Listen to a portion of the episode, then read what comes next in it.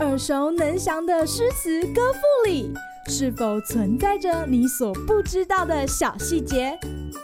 快跟着师傅麦恩居一起补充韵文当中的小惊喜！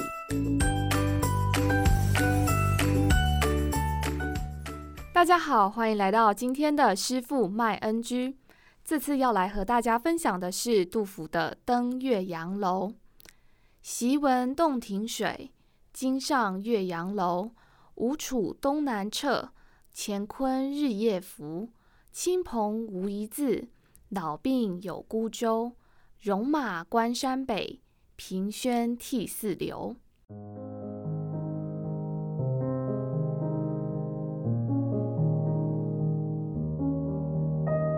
杜甫非常喜欢登高，而且每次看到的景物、想到的事情，总会和别人不一样。不像师傅每次登高的时候都吓得一片空白。这首《登岳阳楼》是在唐代宗大历三年，也就是西元七百六十八年所写的。此时吐蕃入侵之势尚未平息，但贫病交迫的杜甫已经快走到人生的终点了。别看杜甫这么忧郁，年轻时他也曾有壮游名山大川的雄心。他曾经南下吴越，又北游齐赵。就是在今天的山东、山西一带，而号称江南三大名楼之一的岳阳楼，位于广阔的洞庭湖畔，早就是杜老爷想要造访的口袋名单之一。无奈几经战乱流离，杜老爷竟然要到晚年才能顺利登楼欣赏一番。洞庭湖的浩瀚无际与磅礴气势，果然名不虚传。杜老爷不直接点名洞庭湖。而是描述洞庭湖吴楚东南坼，乾坤日夜浮。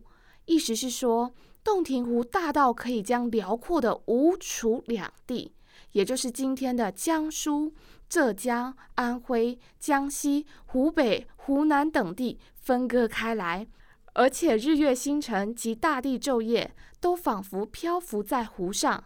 师傅觉得这根本不是淡水湖了吧？好像是个大海。今日 NG 点，吴楚东南坼的“坼”这个字呢，要念“撤”，有分开、裂开跟毁坏的意思，所以天崩地裂也可以写作天崩地坼。但同时也有花朵开放的意思，所以《聊斋》里面又有一句话说：“花摇摇欲测”，意思就是指花即将要开放的样子。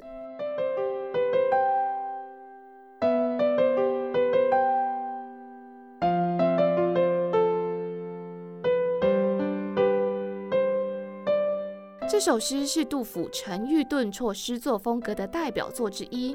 为什么这么说呢？可以从每联诗句的意境来看。首联也就是前两句，描写的是杜甫想要登岳阳楼的原因；紧联就是第三四句，讲述洞庭湖的浩瀚。然而颔联第五六句又突然转入杜甫对自身遭遇凄清落寞的感叹。正当我们以为尾联，也就是七八句，要抒发自己的愁苦的时候，杜老爷话锋一转，竟然又想到北方边关战事正热，情不自禁流下了男儿泪。几番转折，诗中意境由大到小，再由小到大。你说杜老爷是不是一位忠实的爱国诗人呢？好啦，今天的师傅麦恩居就到此结束，谢谢大家。感谢收听今天的师傅麦恩居。想要了解更多有关韵文的趣味知识，请记得按下订阅键，follow 我们，让你的诗词歌赋不 NG。